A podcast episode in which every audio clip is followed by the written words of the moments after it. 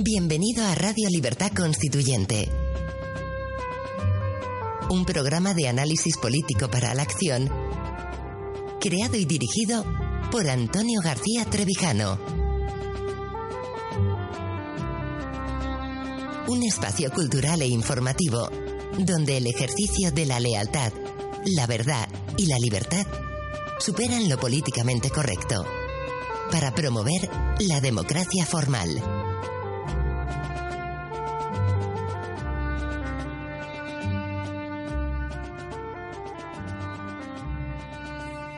Buenos días, queridos amigos y oyentes. Eh, bienvenidos a un nuevo programa de Radio Libertad Constituyente. Yo soy Carlos Ferrandiz. Hoy es 5 de abril de 2016 y estamos aquí en los estudios de Somos Aguas con don Dalmacio. Hola, buenos días. Buenos días. Y como siempre con don Antonio García Trevijano. Buenos días. ¿Qué hay? Buenos días a todos y especialmente a los amigos que nos escuchan todos los días. Hoy aquí en Somos Aguas con francamente, un día radicalmente distinto del de ayer, típico de la primavera. Ayer no tenía luz, tuve que encender la luz eléctrica.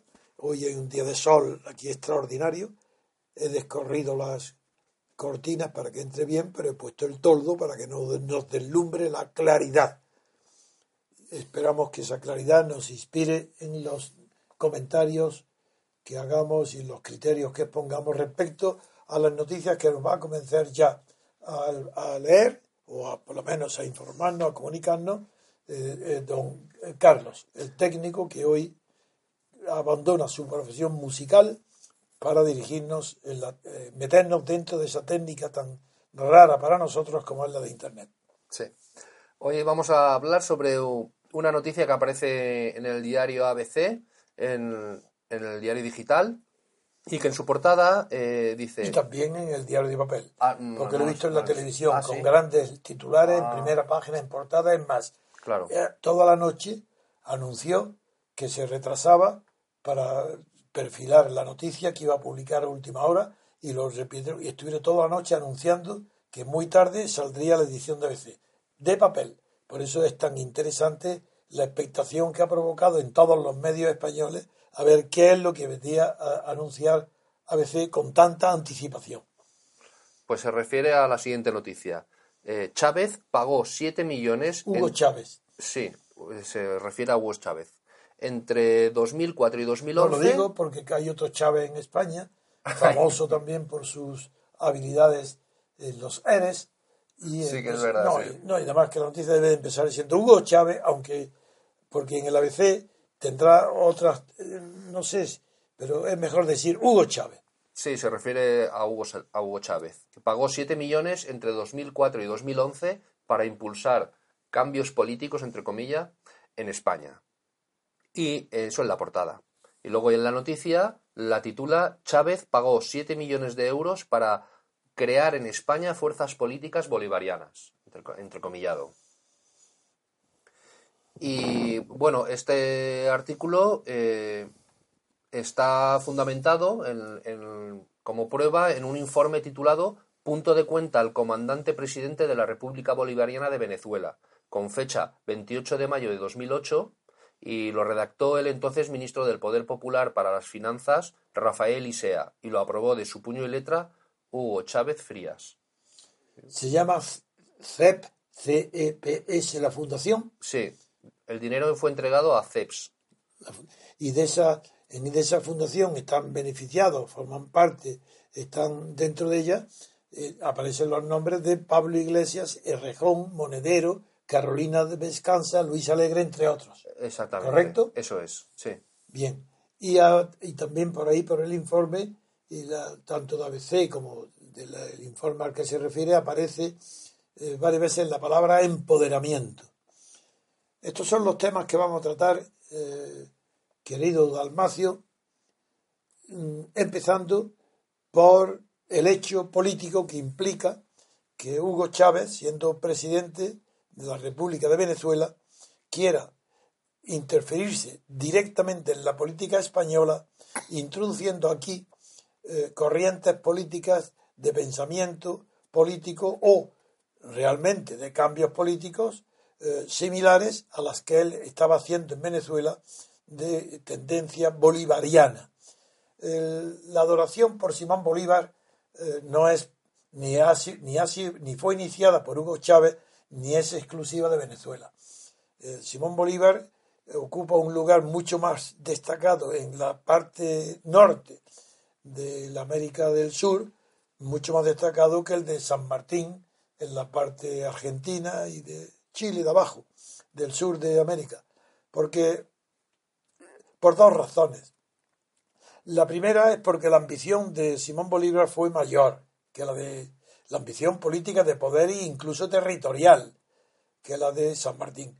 Y segundo, porque también la línea que separó el acuerdo de Bolívar y San Martín, trazando una línea al norte de la cual se admitía la esclavitud y, la, y sobre todo el cruce de razas, en cambio en la parte sur de esa línea, que en Argentina no se admitió el mestizaje.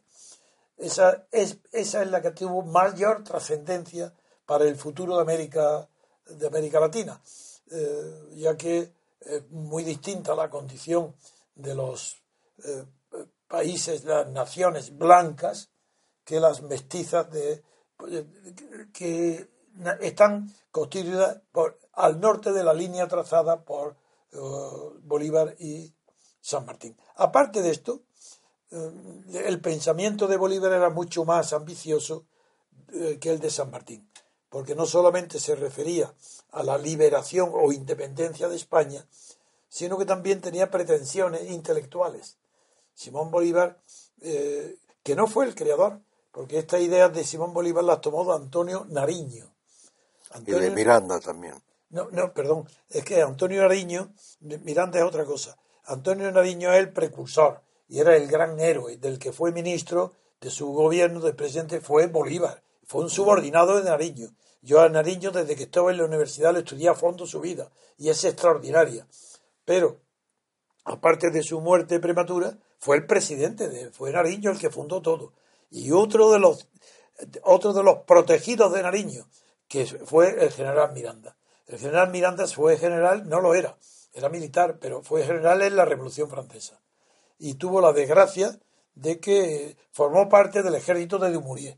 Y como sabéis, como conozco y he estudiado la Revolución Francesa, sé que eh, por eso no tuvo mucho por venir, porque Dumouriez fue un traidor en el norte, en el ejército del norte durante la Revolución Francesa y Miranda se fue, no tuvo por venir en Francia a pesar de que tuvo el extraordinario mérito que el mejor resumen de los que yo conozco de la teoría de Montesquieu, el que mejor describió la separación de poderes con palabras literales que podían estar esculpidas, casi literariamente más bonitas que las de Montesquieu, fue eh, Miranda, que fue profesor de Simón Bolívar, quien, quien luego fue, mm, lo traicionó, no lo traicionó, no, lo, lo fusiló, lo mató eh, Simón Bolívar.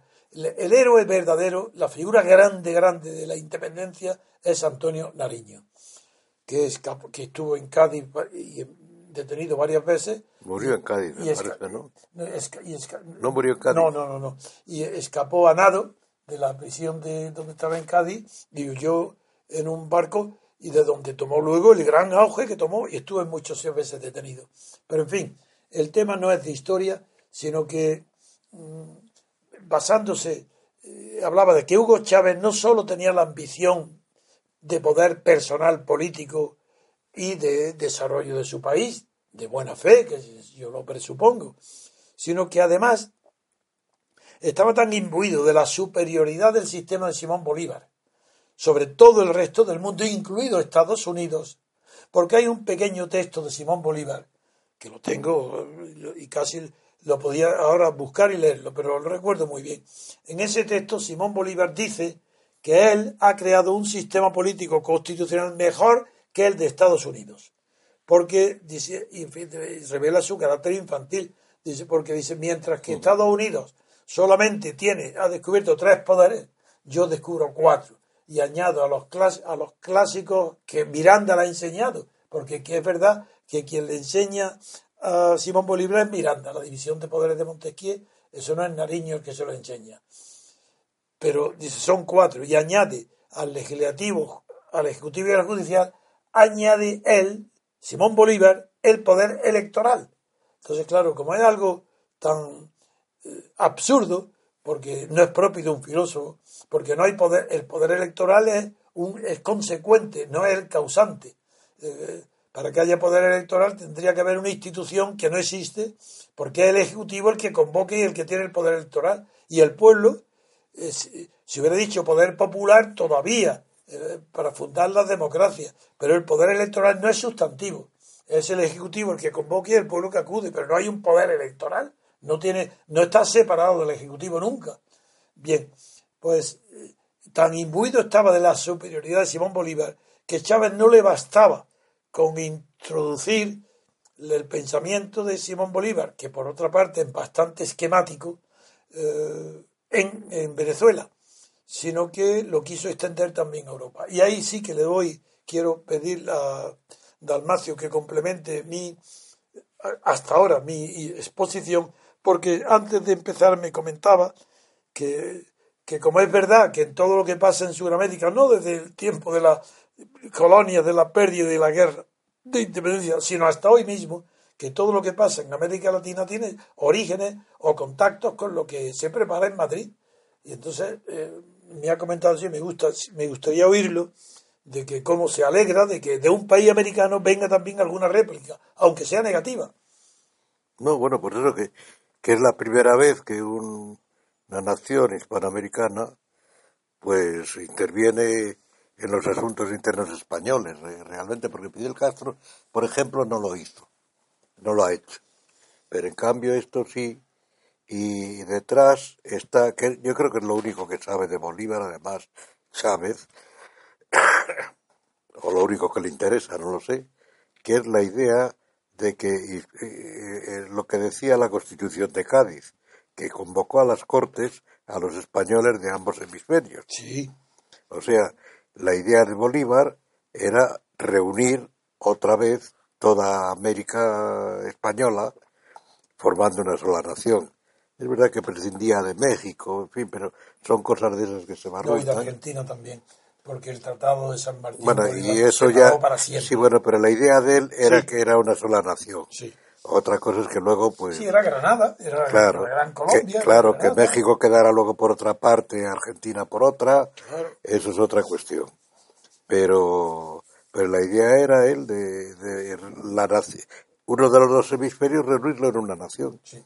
y porque es que además la historia de España eh, como la de Europa. La de Europa no se entiende sin América desde que fue descubierta América. Desde el dinero hasta luego guerras coloniales, etcétera. Eh, América condicionó toda la política, no solo española, la europea. La europea. Pero la española la condicionó mucho más. Directamente porque, por, sobre todo, porque la extracción, la industria extractiva de las minas de oro y de plata y del Perú y del Potosí no, y no eso condicionó el futuro de España, por eso lo condicionó más sí, bueno, pero por otra razón quizá más importante, porque con América España no fue hacia formas estatales que las había iniciado Fernando el Católico, sino que España se convirtió en un imperio. Sí, Era un imperio heredero además del Sacro Imperio y de los ideales del Sacro Imperio. Claro, sin América no tenía, no hubiera tenido sentido. Claro y con América sí. Y entonces la, hablas tú del imperio, que con América tenía sentido. Es un imperio, aunque se llame monarquía hispánica, pero es realmente un imperio y además los ideales son los del Sacro Imperio medieval. Sí, sí. Y además está sentada, es un superimperio, porque está sentada sobre dos grandes imperios que los historiadores lo comparan a veces con el imperio romano, quizá en su fase de decadencia, que era el azteca por un lado, que no era solo México, sino que era la mitad de Estados Unidos también, casi. Y el Inca en el Perú, eh, sí, en el Perú, que era prácticamente el resto de Hispanoamérica. Y luego, el, por otra parte, los portugueses en, eh, en Brasil. Sí, pero ese fue el Tratado de Tordesillas el que, claro. El Tratado de Tordesillas, eh, que fueron, y ahí se inició además la Belpolitik, la política mundial, que la habían iniciado de cierta manera los portugueses con sus exploraciones. Pero cuando, pero cuando inicia la política mundial es realmente eh, Tratado de Tordesillas, de. Tratado de Tordesillas, entre España y Portugal. Es ahí. Y, y hoy yo me alegro de que en cierta manera, pues haya- Hispanoamérica. que haya una reciprocidad. No, que hay una reciprocidad, es que da lo mismo casi. eh, de hecho, es- existe la doble nacionalidad, se crea la doble nacionalidad. Es que es eh, casi natural, cultura, religión, la lengua, todo, sí, la lengua, todo. Y la Es religión. las costumbres, las costumbres, aunque modificadas, igual que hay costumbres en Galicia distintas Pero de las de Granada. por el clima. Pero Sí el clima y la naturaleza, eh, eh, por lo que es natural, eh, como en España hay unas costumbres catalanas y unas costumbres aragonesas y unas costumbres, incluso dentro de la misma Cataluña, de la misma eh, Castilla, pues puede haber costumbres en pueblos distintos. Bueno, eso es normal. Pero, pero yo en ese sentido, pues me alegro de que por una vez, porque además eso prueba, por otra parte, el punto a que ha llegado España. Ahí está.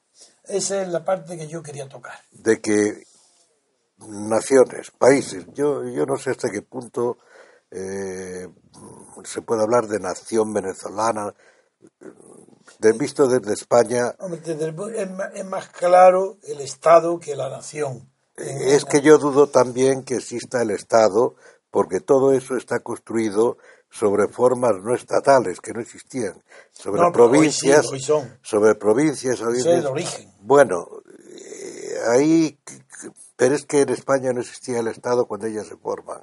Entonces, no sé hasta qué punto lo han Bueno. construido. Bueno, eso, eh, la prueba es que ahí imperan, todos son luchas entre oligarquías desde la independencia. Sí.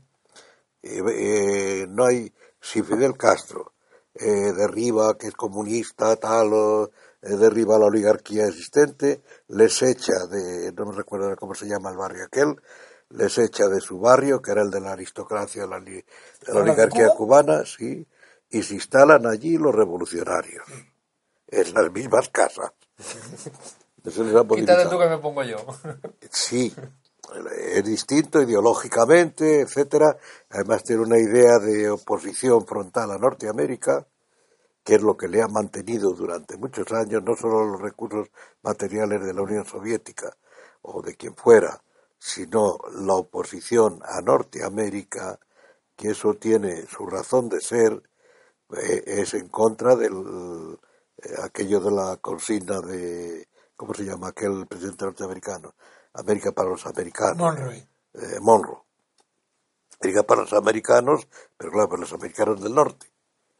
Es un poco la contraposición y yo creo que ahí le ha venido la fuerza moral, eh, espiritual, aparte de la material, vendrá por otra parte, a Fidel Castro que, eh, para resistir, ayudado porque es una isla, para resistir ahí durante tantos años.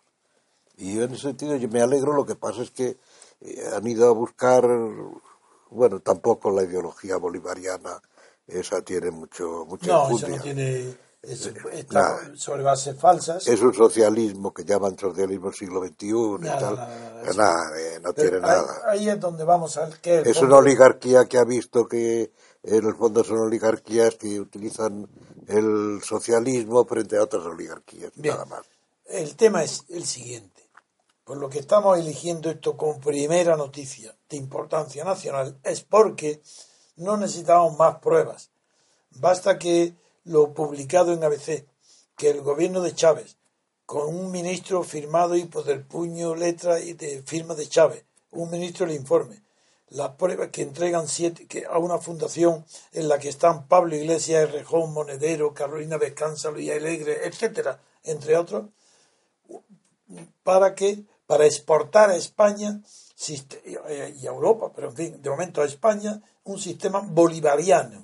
Eh, Es tan exótico, tan ridículo, que además, si eso tuviera algún fundamento eh, sustantivo, que pudiera crear una exportación a España de cuestiones políticas realizables, pues todavía sería perdonable. Pero lo que se exporta a España no es ninguna revolución bolivariana, eso es imposible, porque aquí España ha sido el país conquistador, no el conquistado. Y el y no una cosa es que Hugo Chávez intente llevar su revolución bolivariana pues a Colombia o a, los países limítrofes, a Ecuador, a Nicaragua, eso es una cosa. Y otra muy distinta que intente llevar una pseudo revolución de un país colonizado a la metrópoli colonizadora. Eso es ridículo, porque no, no solo porque carece de bases originales que puedan contagiar en España, sino porque eso se convierte necesariamente en un intento de utilizar el poder del dinero, del petróleo de Venezuela, de Chávez, para que en España un grupo de aventureros pagados por Chávez, sabiendo que están pagados para extender el bolivarismo en España, en España hagan lo posible para empoderarse ellos, ahora hablaré de empoderar, en España y fundar lo que han hecho Pablo Iglesias Rejón, el grupo Podemos. Es el origen y la financiación es, ya no puede ser negada ni siquiera llevada a un, un, tribunal. Esto es un asunto político. A mí, a mí no me importa nada que esté prohibido ni que pueda haber delitos de cárcel, eso me es indiferente. Aquí el hecho que un grupo de aventureros ignorantes, incultos, que no saben absolutamente nada ni de la historia de España, ni de la historia de América, han cogido dinero por ambición de poder para separarse de Izquierda Unida y fundar lo que han hecho.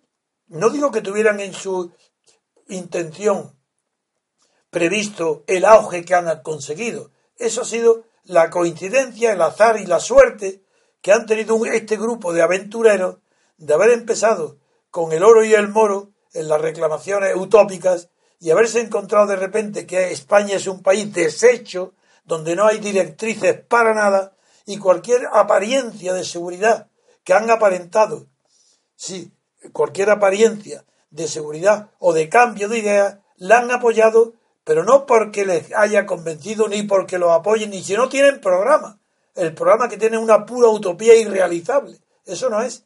Lo han apoyado contra lo que hay y han utilizado esto, las palabras castas, le han utilizado palabras nuevas que no significan nada en España. En el lenguaje, en, el lenguaje soviético, bolchevique o soviético clásico, habría que decir que es puro oportunismo.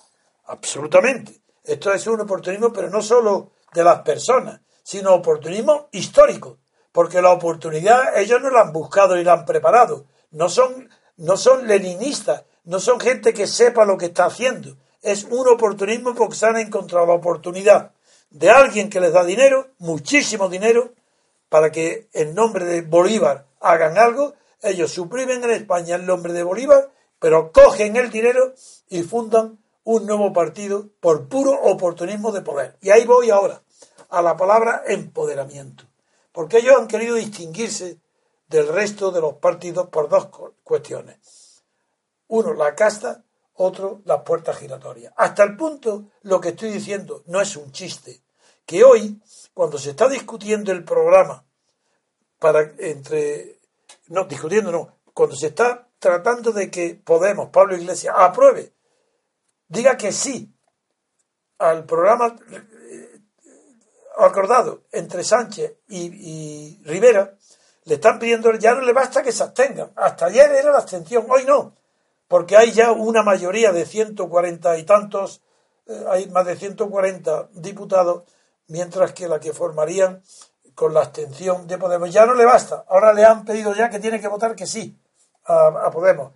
Y, y, Podemos está estudiándolo. El oportunismo, como has dicho tú, es de tal naturaleza que no es que haya sido una oportunidad histórica aprovechada, sino que la propia ideología, que no es ideología, se llama oportunista cuando no hay tal ideología sino que cualquier idea le sirve para pretexto de ocupar o de perseguir el poder. Bien, ahora la situación es la siguiente. Pablo Iglesias ha dicho que, ya dirige él la negociación porque ha apartado a Errejón, la dirige él y ha dicho que está dispuesto a ceder en todo, pero hasta en el derecho a decidir, para decir, apoyar al, al gobierno, o la coalición de gobierno, de Rivera y de PSOE y Ciudadanos. Dice que, está dispuesto. Es que tú, tú dices, se, dice que lo que quieren es el poder. Yo creo que ni siquiera quieren el poder. Que lo que quieren es gozar o disfrutar del poder, Ah, que bueno, es completamente cosa. distinto. No, no, es verdad. Pero ya llegaré yo a eso, ya llegaré. Ahora lo que estaba es tratando de analizar lo que significa la palabra empoderamiento. Y para analizarlo he tenido que partir del oportunismo que han, que y que ahora lo que está es tan oportunista Pablo Iglesias que está dispuesto a renunciar a todo lo que ha discutido en su programa con Sánchez anterior y que motivó su desprecio a todo, salvo a las puertas giratorias, ha dicho que a eso de ninguna manera, a la casta, tampoco la idea de la casta, ni al empoderamiento. Es, es decir, que esto es tan esencial para ellos que creen que empoderamiento significa... La palabra mágica. Sí, es una mágica, que aunque sea de origen inglés, porque en español no existe la palabra empoderamiento, no existe ni puede existir, porque sería una contradicción, sería un, lo, lo harán y circulará, pero es, es un anacoluto etimológico. Y la academia la registrará La en cuanto registrará, pueda. seguro, pero es que es una contradicción en el propio término de la composición de la palabra. En España existe apoderamiento, pero no empoderamiento, que son significados etimológicos radicalmente distintos. Una mala traducción del inglés. Pero en el inglés tampoco significa, significa apoderar. Pero es una mala traducción del De inglés acuerdo, una mala traducción, de acuerdo. que, que fortalece la palabra apoderarse, Sí, porque en sí. tiene más énfasis. Es decir, es que hay que dos cuestiones que soy, vuelvo a recordarlo, que Es un- hablo, ahora hablo como jurista. Es un que lenguaje- me comprometo en lo que digo. Es un lenguaje mussoliniano, pero Mussolini manejaba mejor lenguaje. Hombre, era mucho más culto. Sin Un hombre culto para empezar. Hombre, era otra cosa, Mussolini. Y- pero estos que imitan su lenguaje han cogido esta palabra de origen inglés, pero en Inglaterra significa apoderar. Pero apoderar, no apoderarse. Esos dos eh, significados del verbo poder son sustanciales porque son uno enfrente de otro, son distintos. Una cosa es tener poder y otra cosa es dar poder. Tiene poder el que tiene fuerza. Da poder el que tiene poder para dárselo a otro, una facultad. Entonces, lo que se llama un poder en España, dar poder, apoderar, ¿se apodera a quién? A los apoderados, a los procuradores de los tribunales, al que actúa en nombre de otro, pero que el quien tiene el poder es el otro. El que da el poder es el que tiene. Estos no.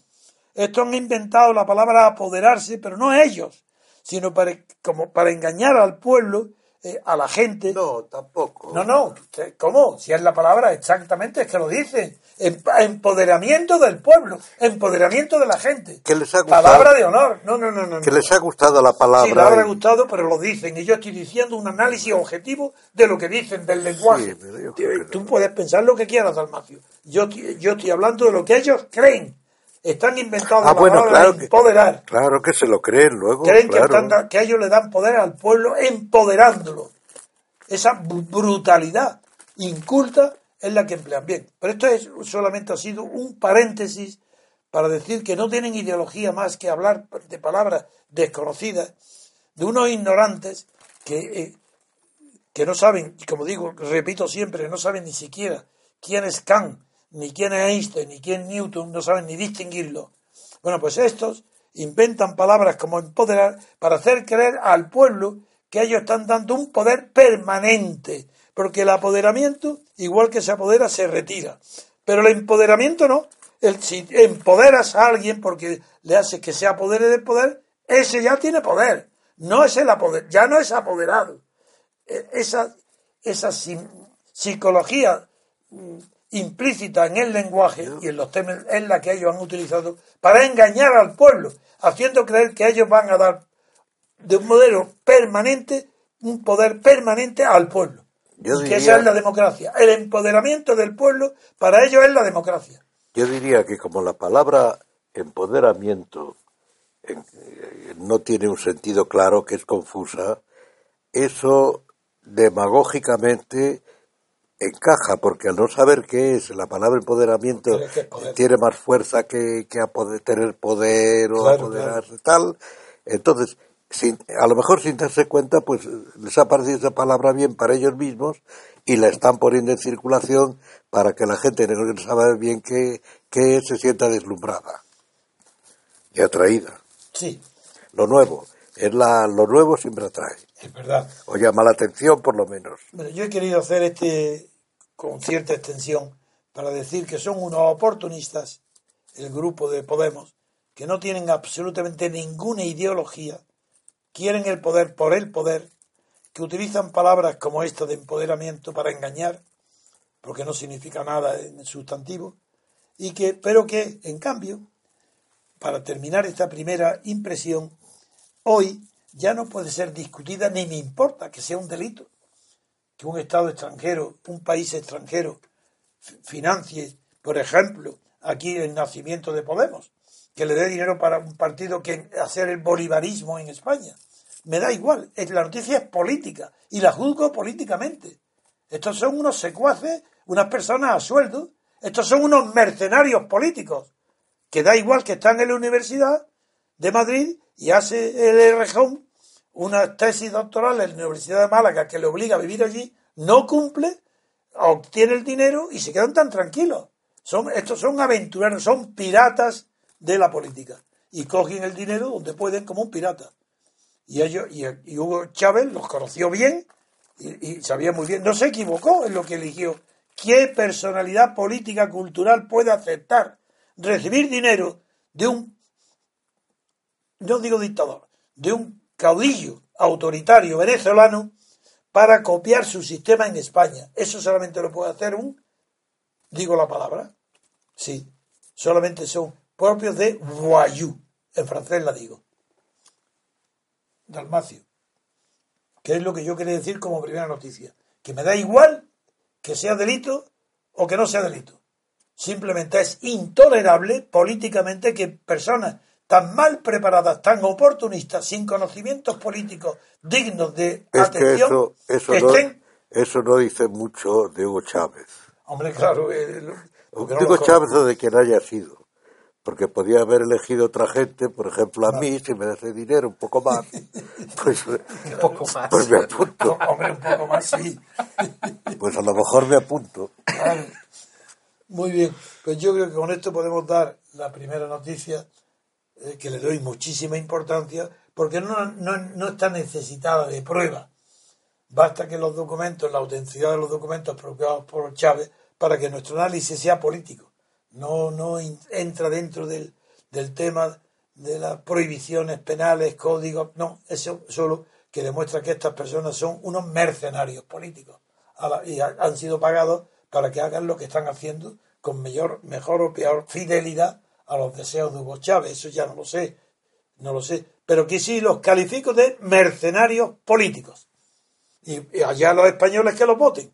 Quien lo, cada, cada voto que reciban a partir de ahora mismo son personas que están financiando en España a unos mercenarios políticos para que, no se sabe para qué, para que estén en el poder, porque ya no tienen ni una sola en la cabeza.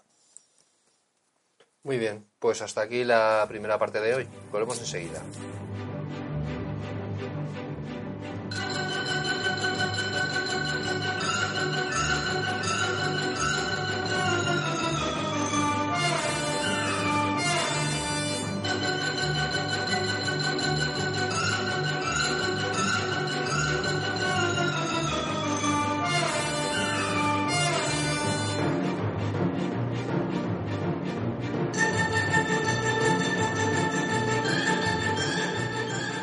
Ya estamos ah, de nuevo aquí, queridos oyentes, y vamos a comentar una noticia que aparece en el país. No, noticia no, es un ah, artículo. Ah, es verdad, cierto, es un artículo que aparece en el país, en la página 12, titulado No más democracias, por Josep María Colomer, que es profesor de Economía Política en la Universidad de Georgetown y autor con David Banerjea y Fernando de Mello del estudio To Democracy Through Anacracy. Anacracy. Anacracy, sí, que se traduce más o menos como de la democracia a la anocracia. Eso es. Pues bien, vamos a ver Dalmacio, que te veis primero aquí a ahorrar. Sí, a ver si lo he traducido bien, no sé. No, no, no, no. No, es que la traducción es otra luego. No, es que te había entendido ahora otra palabra. Te había entendido anacracia. Pues Quería ver si era anacracia o no. Voy a introducirte, ah, Te había entendido anacracia. De lo que se trata es de lo siguiente. Este profesor Colomer introduce, como si fuera un término normal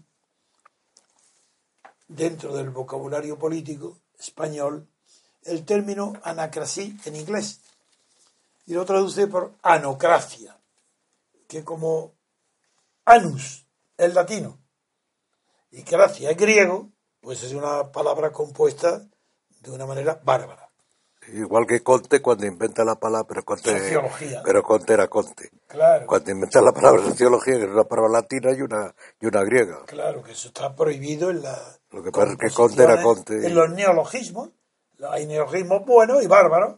Este sería bárbaro. Bárbaro. Es un neologismo.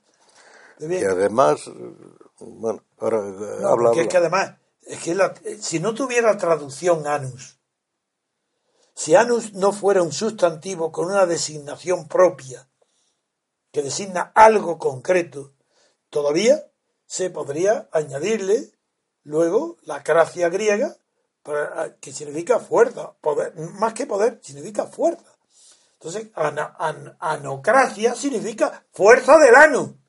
Es que es el colmo que es que no sepan ni siquiera el empleo de las palabras que... ¿Qué? ¿Esto qué es? ¿Cómo? Fuer- Pero hombre, no riáis de mí, si estoy hablando en serio.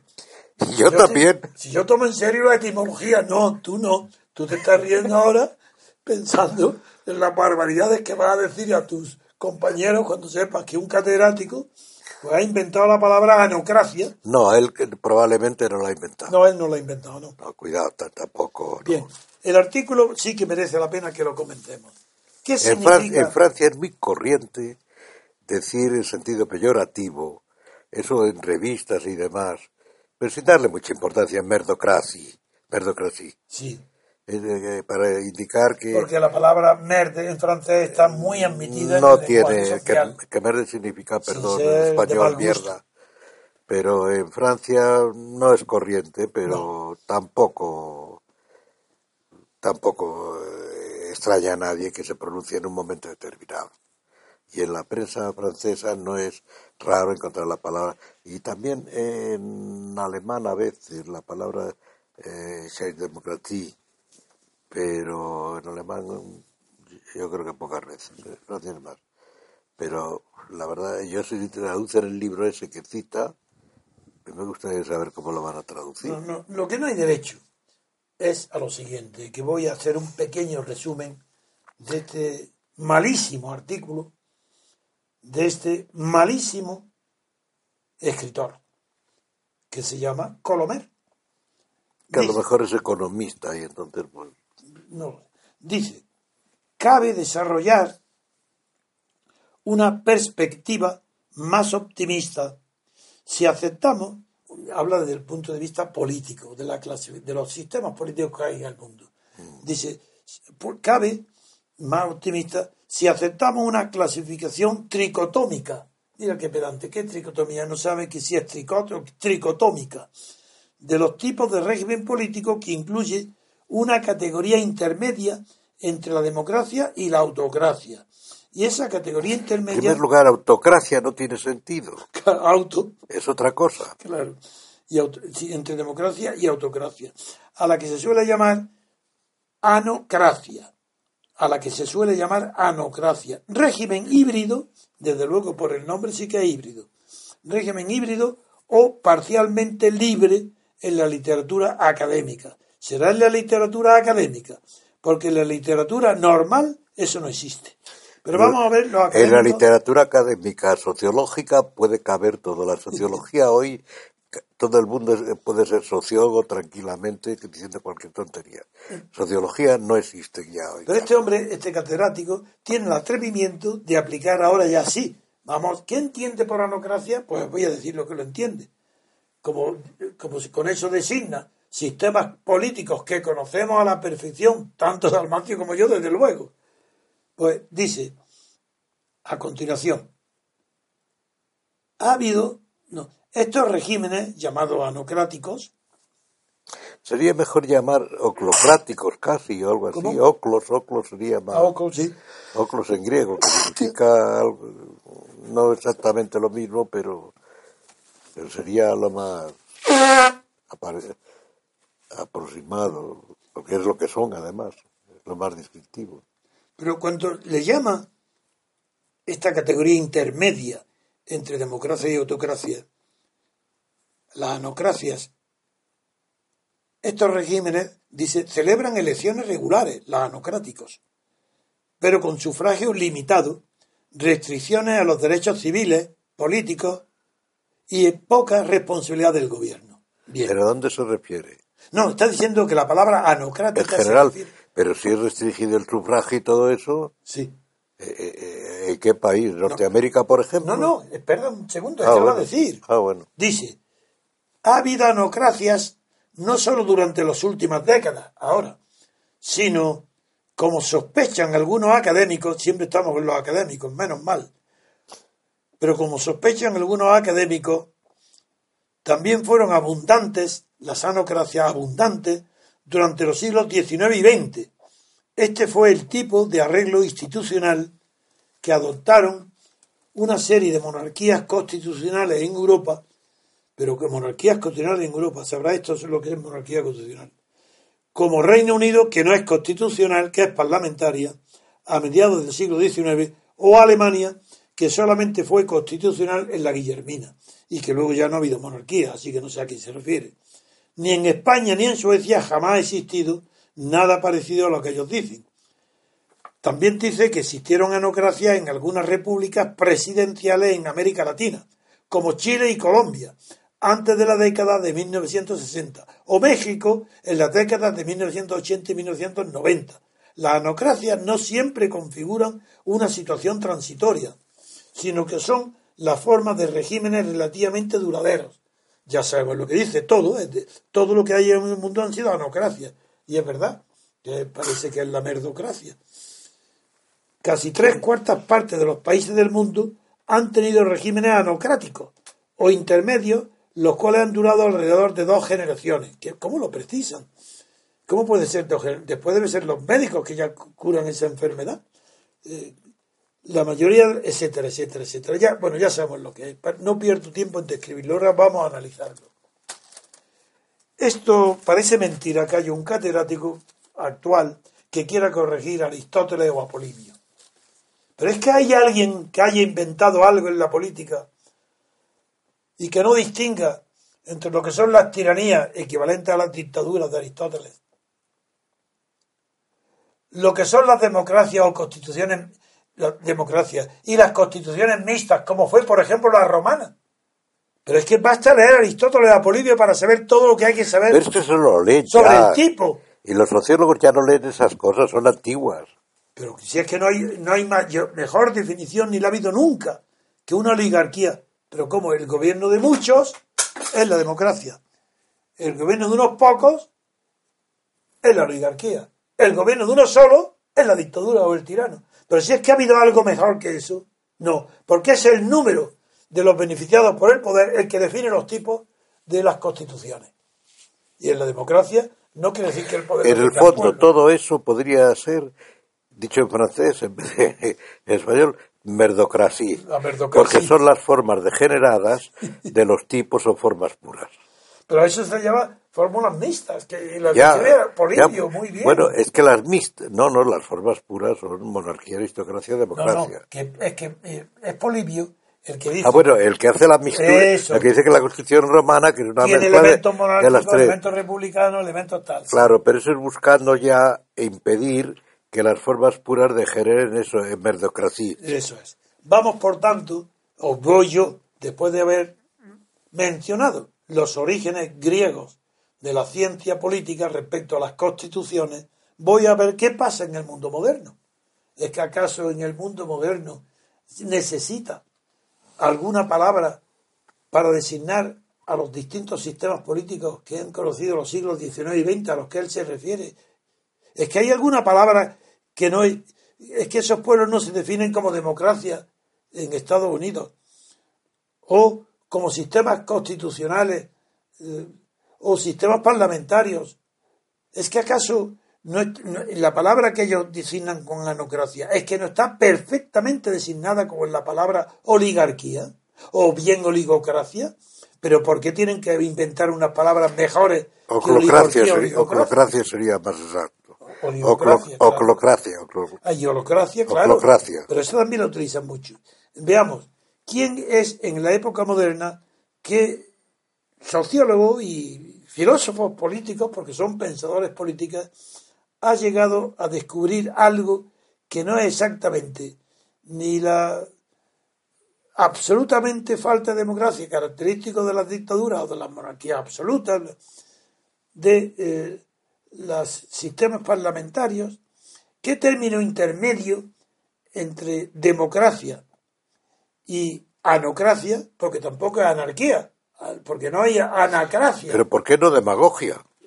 la demagogia es porque eso es una característica sustantiva del poder y no una forma de poder. pero en cambio, sí que hay un autor muy bueno de Estados Unidos, que es Robert Dahl, que inventa el término poliarquía para distinguir aquel tipo o género ya, más, que tipo, de, de, de oligarquías que no llegan a ser tan limitadas como en Europa y como el sistema y la estructura de poder y de los poderes económicos y políticos en Estados Unidos es tan plural, tan diversa, para designar mejor que aquello no era una oligarquía, en bloque, como en inventó el término poliarquía. Luego, algunos politólogos, no muy originales, como Sartori, el italiano, intentaron traer a Europa el término poliarquía y aplicándolo a los sistemas europeos, sin darse cuenta que en el sistema europeo los conceptos de élite, clase política, todo eso están analizados ya en Italia a finales del siglo XIX por Gaetano Mosca, por Pareto, y tienen un concepto clarísimo, pero infinitamente más profundo que todas las ligerezas que dicen estos nuevos sociólogos del poder. Es que ocurre una cosa, que, que aquí los sociólogos copian la sociología norteamericana. Y la copian, la eh, quieren transformarla, pero casi la aplican literalmente. y no encaja. Norteamérica es un continente con 30, 300 millones de habitantes. Europa, pues siguen siendo, a pesar de la Unión Europea, España, Francia, Alemania, Italia, etcétera, es disparatado. De acuerdo, pues mire lo que pasa, Dalmacio. Es verdad lo que dice. Estos quieren copiar y traer a Europa los términos creados por por los intelectuales, filósofos políticos y sociólogos de Estados Unidos. ¿Y qué pasa en Estados Unidos? Pues que es nada menos que Pareto, italiano, el que funda la sociología funcional de Parsons en Estados Unidos. Por tanto, los que tienen verdadera influencia en Estados Unidos en el origen de las ciencias son los italianos de esa misma época. Y en otros, y en otros sentidos, y en física y en muchas... No, no, pero yo estoy hablando del tema nuestro. Y en física, en, ¿En todo? en física y filosofía ya son los alemanes. Claro. Claro, que muchos de ellos siguen siendo alemanes incluso. Muy bien. De origen. Entonces, por esto que debemos recordar, poner en, de ridículo a estos eh, profesores que creen que son originales cuando desconocen, por ejemplo, que para que se pueda hablar como hayan como de, de oligarquía en Estados, porque la duda es si en Estados Unidos existe o no existe una clase política como la europea. Y eso se ha planteado, esa discusión en, se ha planteado en términos bastante elevados dentro de la sociología de Estados Unidos, de los sociólogos allí. Y allí ha habido uno que ha destacado, Messi, que dice que para que haya clase política se necesita la concurrencia de las tres C, la C de Cádiz, la C mayúscula, que es coordinación, cooperación y conspiración. Si una clase política, si la clase gobernante, la clase dirigente en la sociedad, la clase gobernante y la clase dirigente coinciden en que los gobiernos están fusionados, el poder político y económico y financiero están fusionados de tal manera que se dan las circunstancias de la coordinación, la cooperación y la cooperación, hay clase política. Y él defiende que sí, que la hay. Y ahí fue donde Robert Dahl dijo no, hay poliarquía. Y no, eso no, eso es distinto de la por un lado, de la anarquía y por otro, lado, por otro lado de la, de la clásica oligocracia o oligarquía. Bien, esto quiero recordar estos conceptos clásicos, profundos y verdaderos, porque ponen en ridículo completamente a las pretensiones vanas y superficiales de estos profesores de no sé qué que inventan palabras como la anocracia para hacernos reír, pero no para hacernos pensar. Mm. Muy bien. ¿Tú quieres añadir algo? Si no, pasamos a No, otro que, que si acaso en términos políticos esas oligarquías, oligarquías son parecidas a, a feudalismos. Ah, que son términos feos. El sentido de Tocqueville en Norteamérica sería Sí, pero la parte económica sería se la a tira- él, sí. podría aproximarse a la tiranía, ¿cómo lo llama él? Tiranía de los industriales, que es la tiranía propia de la democracia, Sí, la democracia totalitaria, que él no habla de totalitarismo. Es decir, se podría meter ahí lo que dice Tocqueville no, y el podría Tocqueville lo encajar. que dice el peligro, el peligro de las mayorías tomado de Madison. Sí, ahí, y habla, sí, de que, la, que a veces son dictatoriales eh, cuando una democracia está inspirada por poderes industriales e influencia industrial. Exacto. Eso es de lo que habla Tocqueville. Claro. Y es por esa idea la toma de Madison. que es la tiranía que ve, la tiranía totalitaria, y es- y le llama tiranía tir- democrática, No, perdón. es que le llama tiranía de la mayoría. La tiranía, pero es la tiranía democrática para Tocqueville. Eso es que le llama la tiranía de la mayoría. ¿De acuerdo? Pues bien, pues pasamos a otra noticia, a ver si es más mejor y más interesante de comentar que esta eh, de estos catedráticos modernos que no saben nada de nada, pero tienen que justificar presupuestos, cátedras y universidades. Muy bien, volvemos enseguida.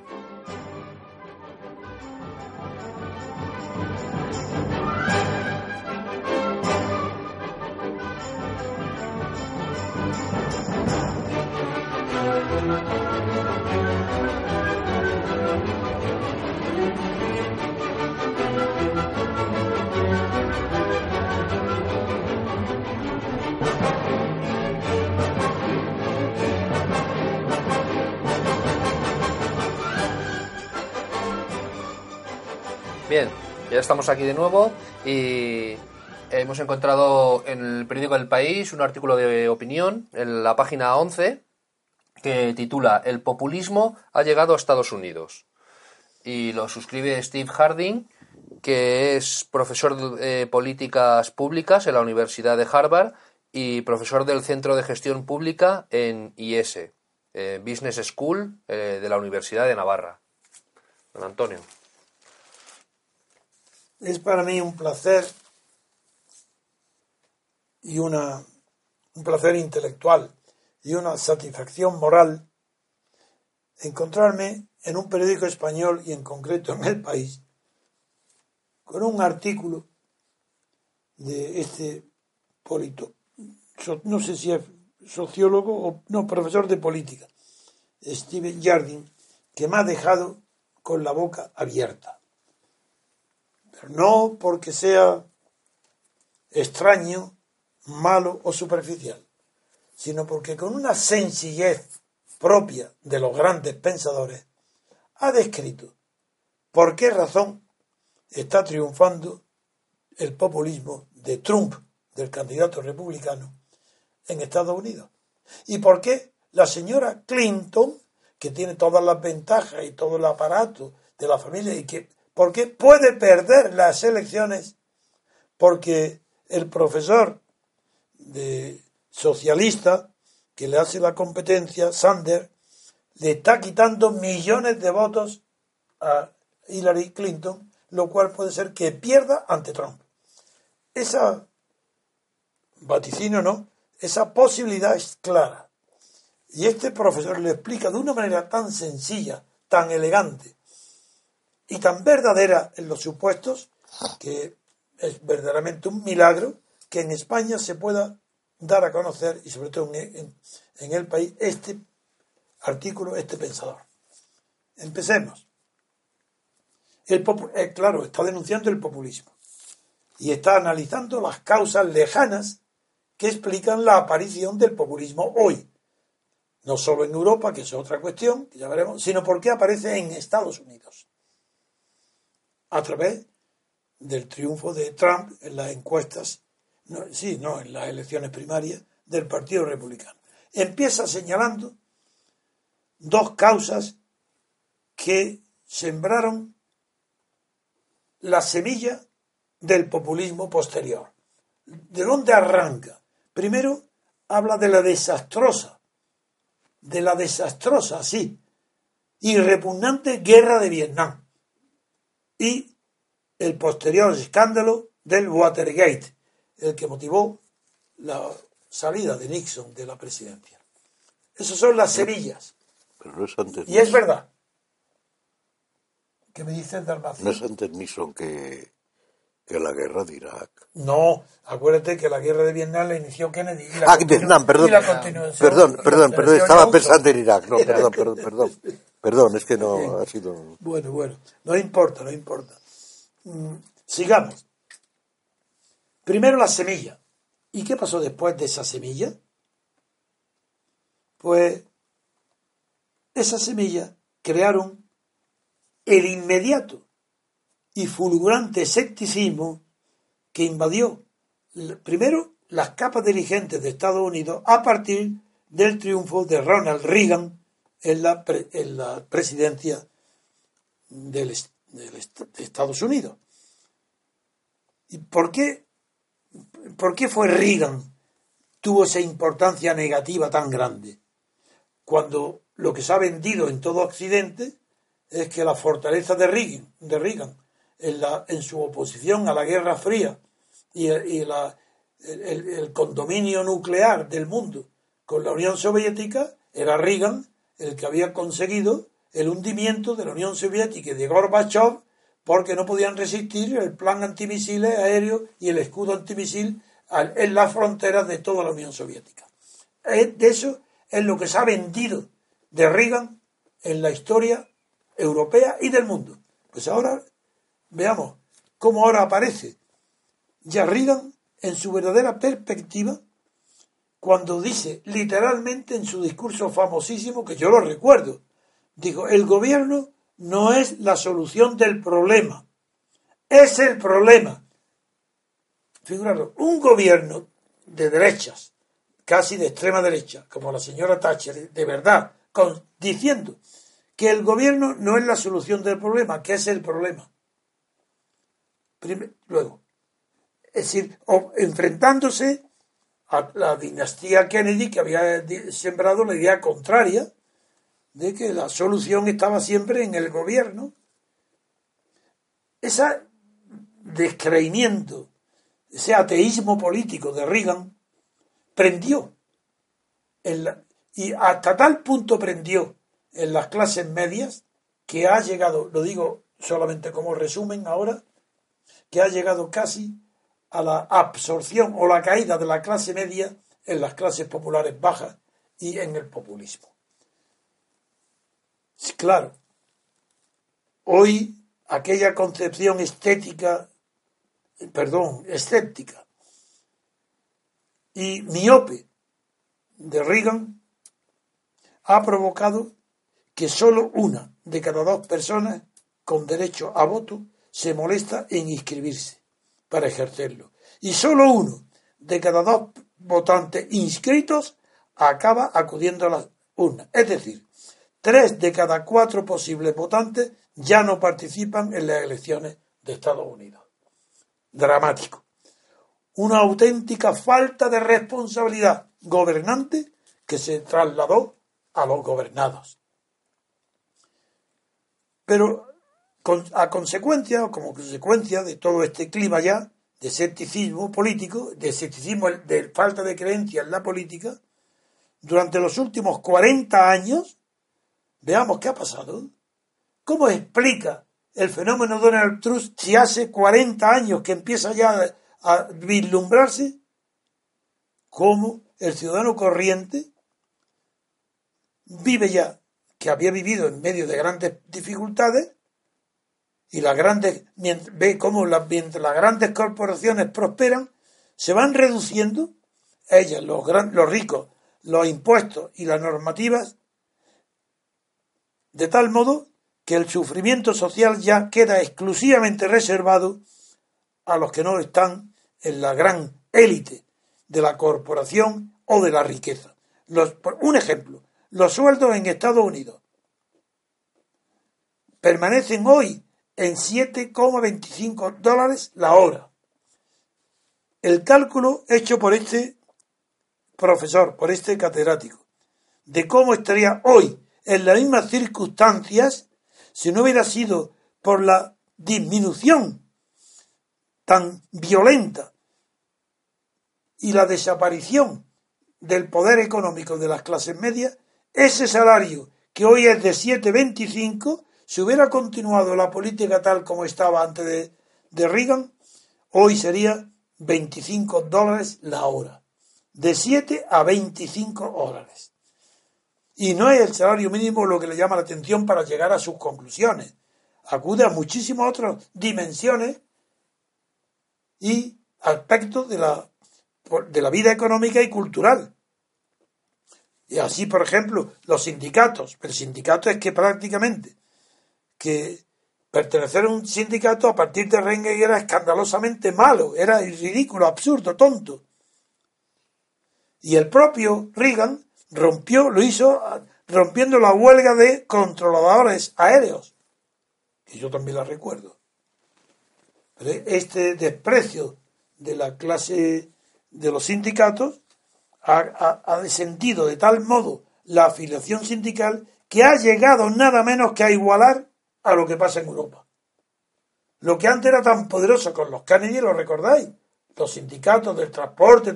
Hoy, hasta el punto es, es tan grande que el, cálculo hecho por este intelectual, con datos estadísticos, que el 35% de la fuerza laboral pertenecía a los sindicatos en el tiempo de Kennedy. El 35%. Hoy es inferior al 6%, inferior a comisiones obreras y a la UGT, que no llegan ni al 10, pero tienen al 10. Pero qué datos tan impresionantes, qué veracidad, qué rigor, qué honestidad están hablando como este catedrático está hablando. Pero eso es en cuanto a la, a la clase obrera. Y dice que las clases, claro, la consecuencia es, dice, es que durante todos los ataques contra los salarios, y las prestaciones laborales en los últimos 40 años de Estados Unidos han hecho que ya no pueda presumir, como hizo antes durante tanto tiempo, de, que la mayor parte de su población de Estados Unidos pertenece a la clase media. Dalmacio.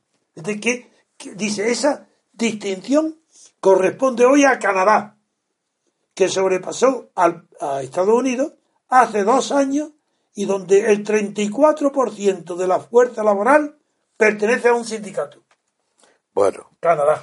Vamos a ver. En primer lugar, lo que está relatando, según lo cuentas tú, que yo no he leído el artículo, lo que está diciendo que pasa en Estados Unidos pasa en Europa acentuadamente, pero precisamente por la razón contraria. El peso de los sindicatos, de los partidos, exactamente, la burocracia, etc. O sea, Reagan respecto a Europa tenía razón por lo menos. Eh, segundo, eh, segundo, esa comparación de que el salario hoy sería 25 dólares, etcétera. En primer lugar, en historia nunca se las sabe. extrapolaciones yo no las hago nunca. Claro, es que en historia, bueno, sí, se puede a lo mejor para discurrir otras cosas. pues se puede decir qué hubiera pasado si no hubiera existido. esa es la parte para mí más de, ¿Qué hubiera ocurrido si no hubiera existido Julio César? No, no, bueno, pues no lo sé. Es imposible, hombre, puedes inventar alguna cosa que a lo mejor te orienta para que, te hace discurrir, pero vamos, eso no, tiene sentido. Eso, eso no tiene sentido. Segundo, lo que, o tercero, lo que no tiene en cuenta ahí, lo que no se tiene en cuenta es una cosa. La política internacional prima siempre sobre la política interior. La política interior puede ser un desastre, la internacional, pero prima siempre. Y Estados Unidos en ese momento, el problema capital era la URSS, claro. quiera o no. Eso fue lo que primó, la Guerra eh, Fría. Claro, entonces, por ejemplo, no estoy defendiendo a, no, a Reagan. No, no, por Dios, no se falta que lo nadie.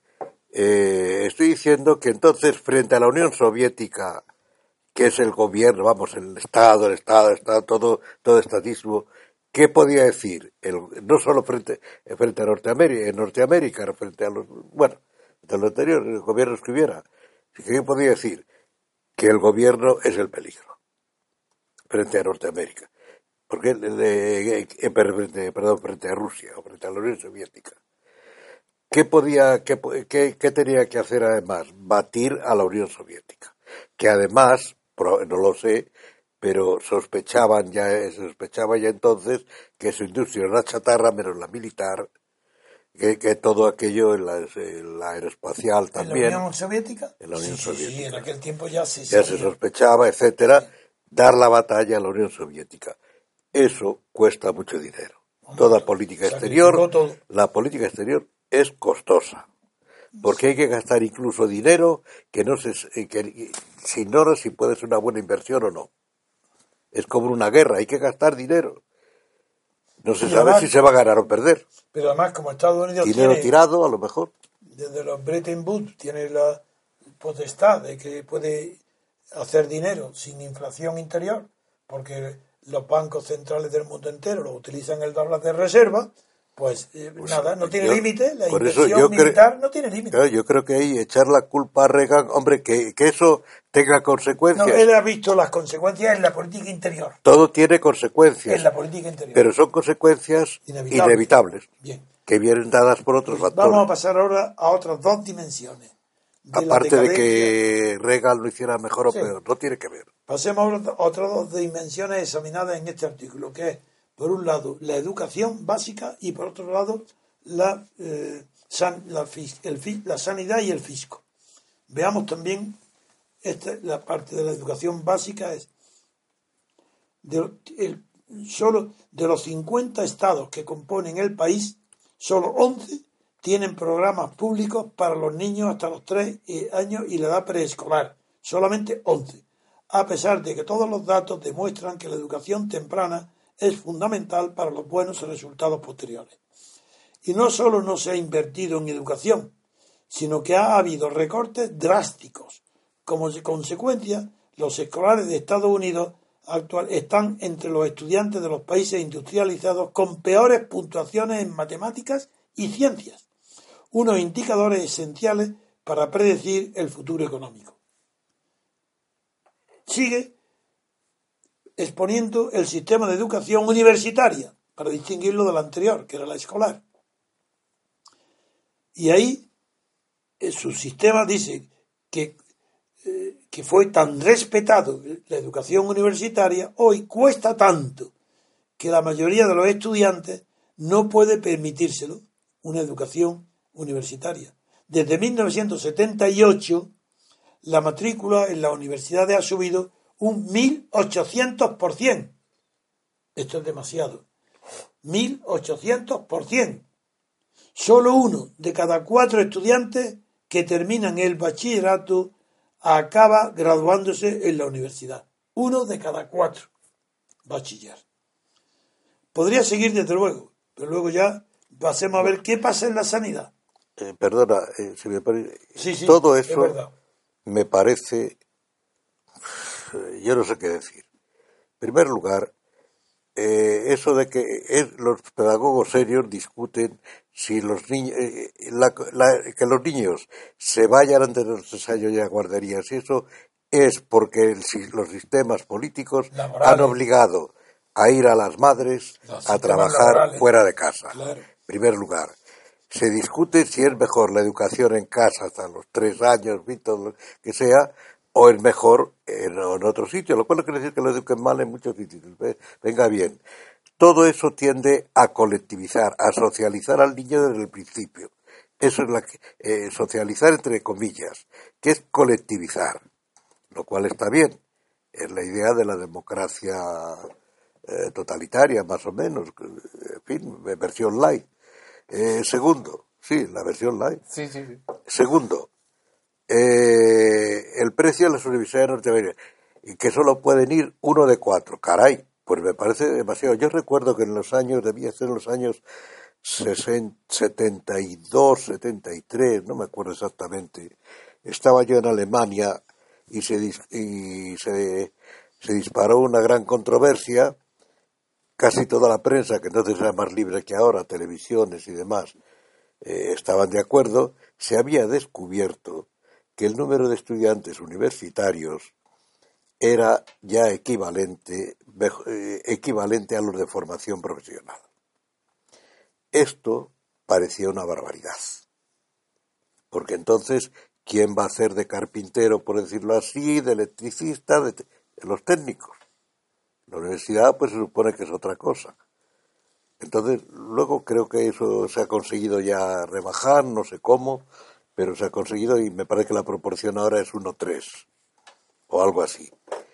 En España, por ejemplo, estamos padeciendo que todo el mundo a la universidad, la demagogia. Entonces, es verdad que ahora en España, como en Norteamérica, que eso habría que ver también en lo que es la Universidad Norteamericana, hay títulos de lo más pintoresco, que no solo derecho, ni medicina, ni tal, no hay títulos muy pintorescos, y aquí se han inventado también, aquí todo el mundo, y ya con Bolonia todo el mundo a la universidad. Pero eso es la universidad. ¿Qué es la universidad? Es el problema que hay detrás. Entonces, yo creo que eso que dice él sobre la educación habría que verlo, no con lupa, pero sí eh, no tomárselo en serio, porque a mí me parece que, según una idea de universidad más o menos parecida a la europea, por la proporción 1-4, pues no está mal, porque si no, ¿qué hace? Aquello se convierte en un país de sabios que ninguno trabaja, ninguno produce, que por lo visto es lo que está pasando.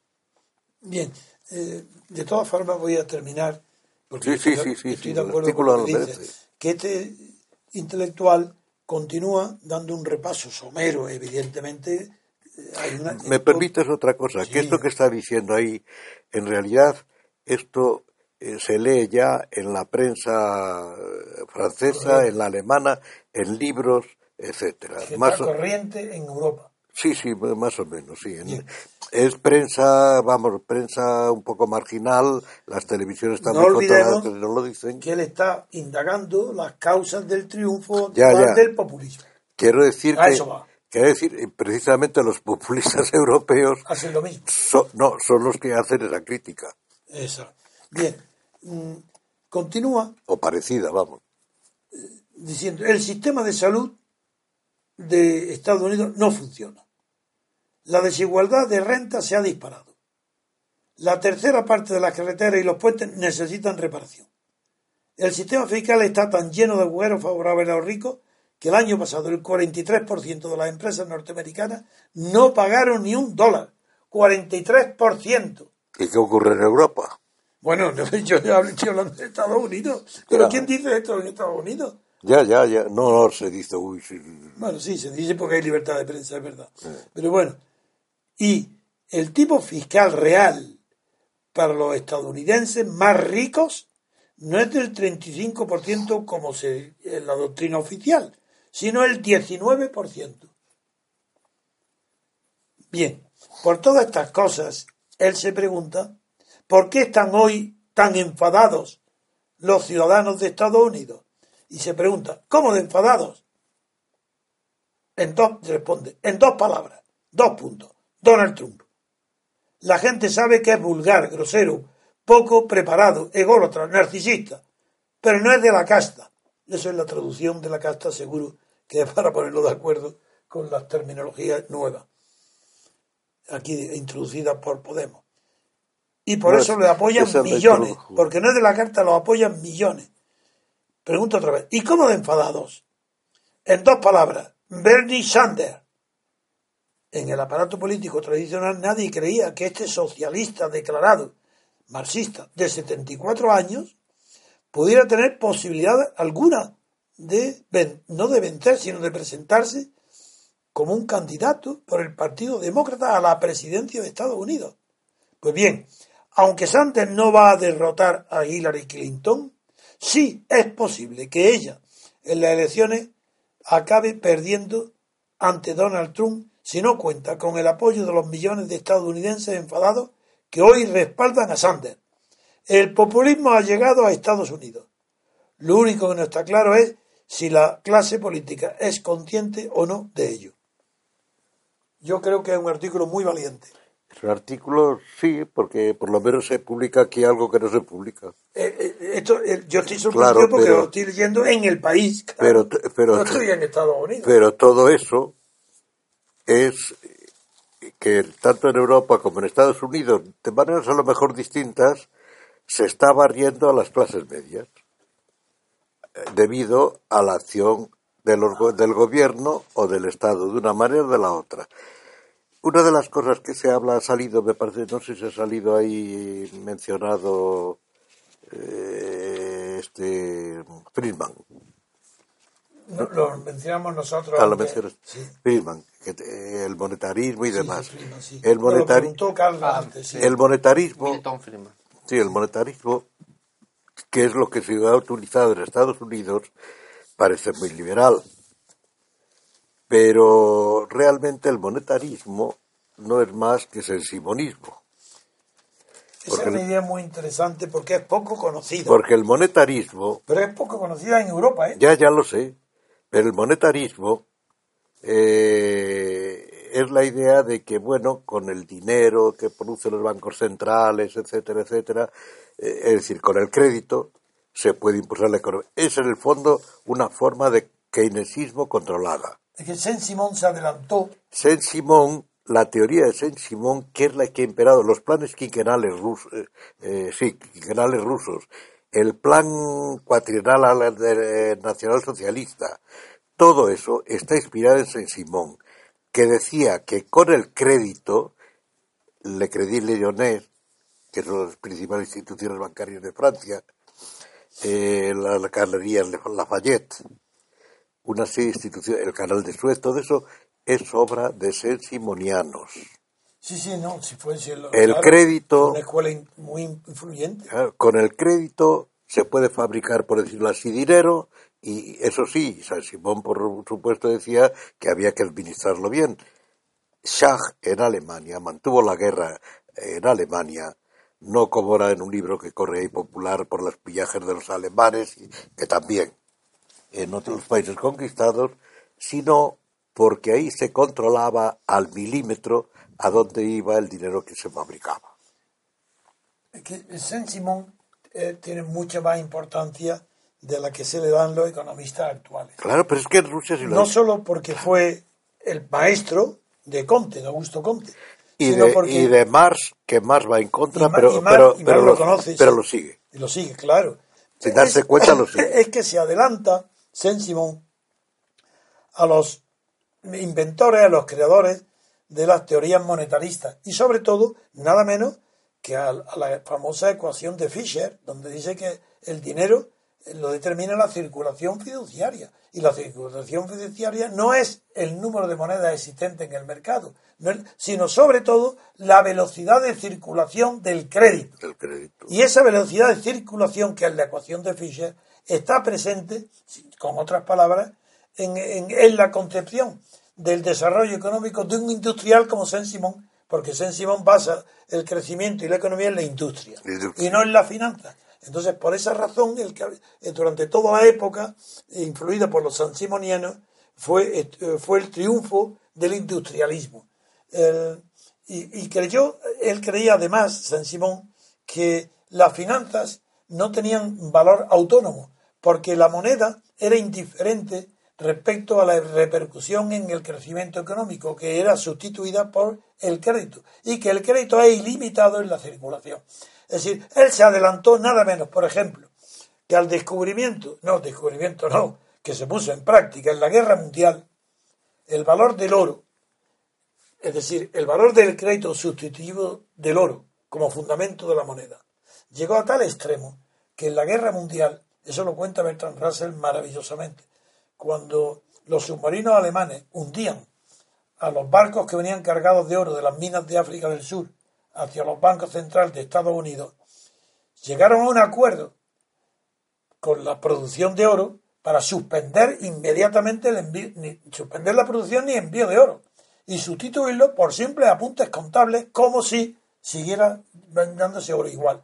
Y ese apunte contable sustituyó al oro. Eh, Eso lo cuenta Bertrand Russell maravillosamente porque no otra cosa es el poder financiero de los Estados Unidos, que con el dólar como moneda de sustituto en los bancos centrales es lo mismo que un apunto contable. El crédito y la tendencia que hay hoy en el mundo, en todo el mundo financiero, en un sistema que yo no conozco porque el Internet me no entro en él, no lo conozco, es el crédito y el sustituir la moneda física por la moneda de fiduciaria de Internet, de apuntes contables. El Pues si el apunte contable va a sustituir al dinero. Eso sería peligrosísimo para las libertades. Por Dios. Igual que se quiere ahora el, su- el eliminar el dinero para que todo vaya por, ¿cómo se llama esto? Por internet, ¿no? Por, Sí, sí, no, por vamos, sí, sí, por internet, claro. Por Tarjeta, tarjetas, tarjeta, bueno, tarjetas. por el móvil, que ya Tarjetas, el móvil, todo eso. Eso mm, en Alemania ya ha habido protestas porque he querido limitar, que aquí ya lo, aquí ya tenemos el corralito ese, porque aquí ahora para, no me acuerdo la cantidad exactamente, pero cuando la cantidad que se quiere pagar con un talón excede de, de 2.000 euros o 1.500 o 2.500, no, no recuerdo la cantidad exacta, Ya no lo admiten. eso eh, no lo admiten, sí, yo creo que lo admiten, pero lo que pasa es que tienen que comunicarlo automáticamente Bueno, es igual. al y no admitirlo es lo mismo. a Hacienda, me parece que es Hacienda, para que se sepa que Mira, ese señor pronto, puede ser un defraudador, puede Todo tener ingreso superior a así. Pues 3.000 tiene que ser sujeto de- declarado. será esa cantidad, seguramente, 3.000. sí, esa cantidad. Bueno, pues eso es un ataque brutal A la a la, libertad, a- a la por Dios. libertad económica, que es la libertad de trabajo, y la Básica. libertad eh, básica. Y eso lo tenemos en España. No creo que exista en ningún sitio de Europa, porque he visto que en Alemania querían poner el límite ¿Sabe en cuándo se- en se 600 puso euros y la gente ha ¿Sabe cómo protestado. fue el protesto? No. El combate contra la droga. Fue por la droga. Ah, bueno, si siempre hay pretextos, como en Estados Unidos, Claro. el gran pretexto, contra la droga. el gran, el gran éxito, para que todo el dinero fuera justificante su origen. y el gran éxito en Estados. Unidos, Blanqueo de dinero, para evitar el blanqueo. el gran éxito de Estados Unidos y luego en todo el más seis es del impuesto sobre la renta de las personas físicas, es que gracias a eso se pudo meter en la cárcel a, Así, al Capone Al Capone, sí. Por un delito de defraudación cuando los delitos que había cometido eran asesinatos, no digo en masa, pero, pero casi. Son pretextos para aumentar el poder del Estado, del gobierno, Sí, la anocracia. de la anocracia, claro. En el fondo es eso. Muy bien.